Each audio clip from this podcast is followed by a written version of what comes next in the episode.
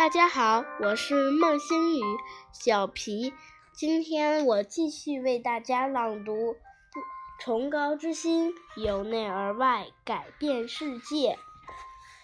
被虚构出的我，异性的习性的力量也在我们看待自己的方式上扮演了微妙而重要的角色。而我们的自我认知则反过来对我们与他人相处的方式有巨大的影响。我们可以说有两种自我认知，或者可以说是两种形态的我，其中的一种是呃是。天生或本能的我，而另一种我，则是透过我们向来看待自己的方式所安利上去或学习到的我。我应该要解释一下，我说的这两种我们所有人都感觉到的我。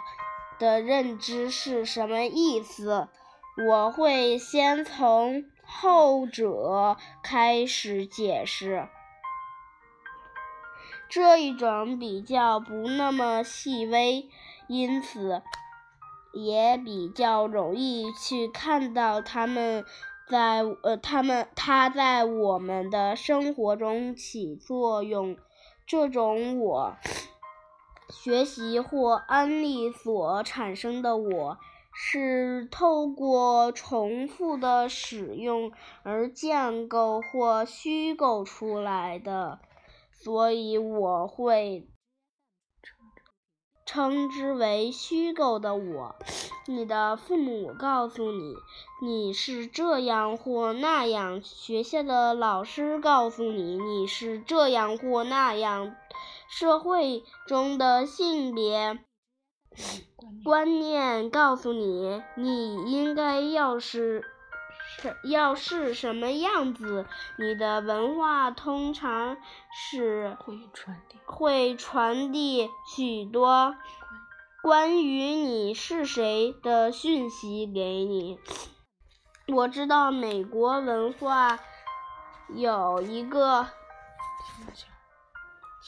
倾向，为了要提高孩高呃提高孩子的自信自信心，美国人会告诉孩子他们有多重要，多有多特别。这样的自我理念理解也变成了这种虚构出来的自我认知的一部分。如此。在学习、在学、在家里、学校和范围更大的社会，人们会告诉你你是什么样的人。而当你慢慢变成、变得习惯用这样的方式来看待自己时，我就变得似乎越来越真实而坚固了。这就是虚构的我。你自己的惯性思维会引导你认为自己确实就是这样的人，而这个虚构的我就构成了一种。自我认知，在你的一生中，无论去到哪里，在所有的人际关系中，你都会带着这样的自我认知。相较之下，另一种自我认知——天生的自我认知，就极为细微了。虽虽然他一直都和我们在一起，但是在一般情况下，我们大多不会觉察到他的存在。这种细微的自我认知，只有在某些极端的状况下，比如生命。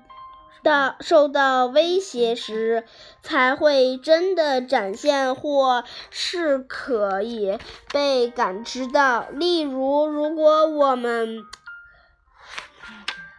发觉自己在悬崖边缘就要快掉下去了，那个我们给予保护的我的本能。感受，这就是这就是这个，就是这个天生的我的一种表现。在这两种我当中，虚构的我，我们在我们的人际关系中极极为重要。例如，没有人天生就是。杰克，杰克。事实上，是某些人得到了杰克这个名字，而因为这个动作，杰克这个人就被创造出来了。然后他长大，带着这种想这样的想法：我是杰克，杰克就是我。之后，如果没有人说 Jack 的话坏话，他就会颓颓废不安和不安。这个人可能会和另外一百个人在同一个房间里，但是如果某人喊出 Jack 这个名字，他就会觉得。被特别指出来而感到很尴尬，无论那里有多少人，Jack 这个词语的音嗯声音似乎是直接针对着他，这就表示他已经认为自己具有拥有 Jack 这个标签。的所有所性所有权，无论别人如何谈论这个 Jack，他都极其认真的看待，而且认为那些都是针对他个个人而来，因为。他已经认为那个身份就是他自己，我们都是这样子。你相信那个虚构的我，理所当然就是你，而且真。真确反映出你完整而真实的身份，但是如果仔仔细去思维这个过程，事实上你会看到你那个虚构的我是经历了一段时间逐渐建，嗯。建构起来的，你已经对他如此熟悉，使得你现在认为那就是本来的你。然后，然而他不是，他只不过是被建构出来的身份而已。尽管如此，这个虚构的你给你。的自我认知以及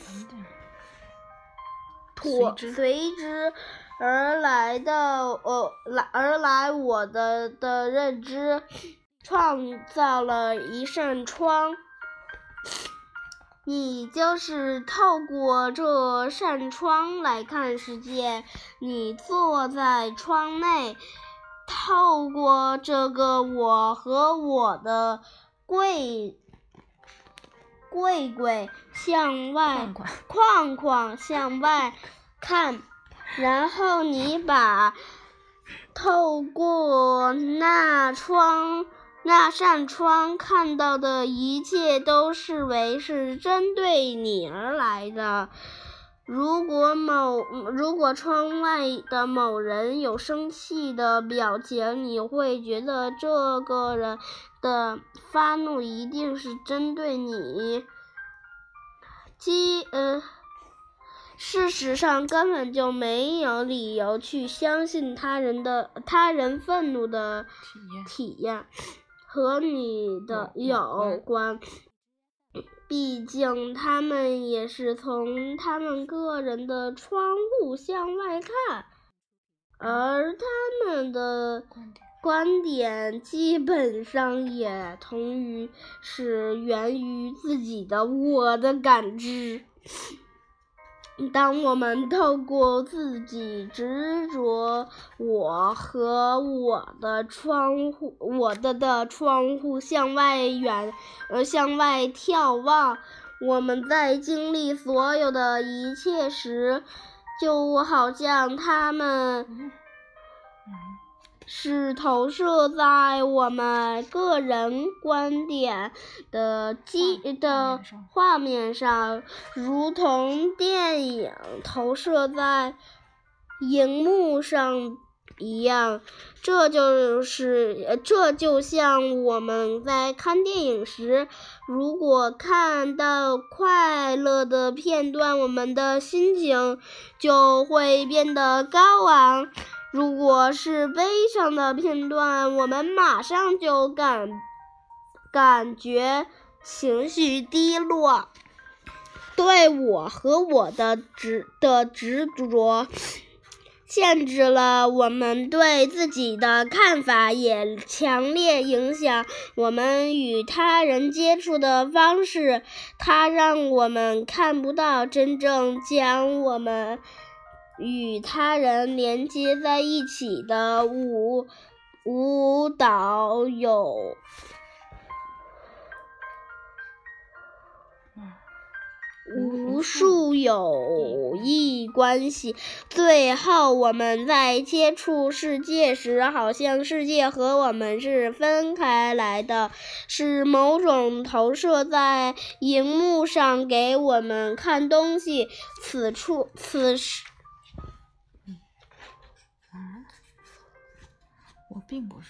此此处，我并不是在介绍某个哲学的观念，我是试着去形容用这种方法方式来体验世界时，那是会是什么感觉？当我们透过自己的窗子向外看时，我们感觉到贪着和。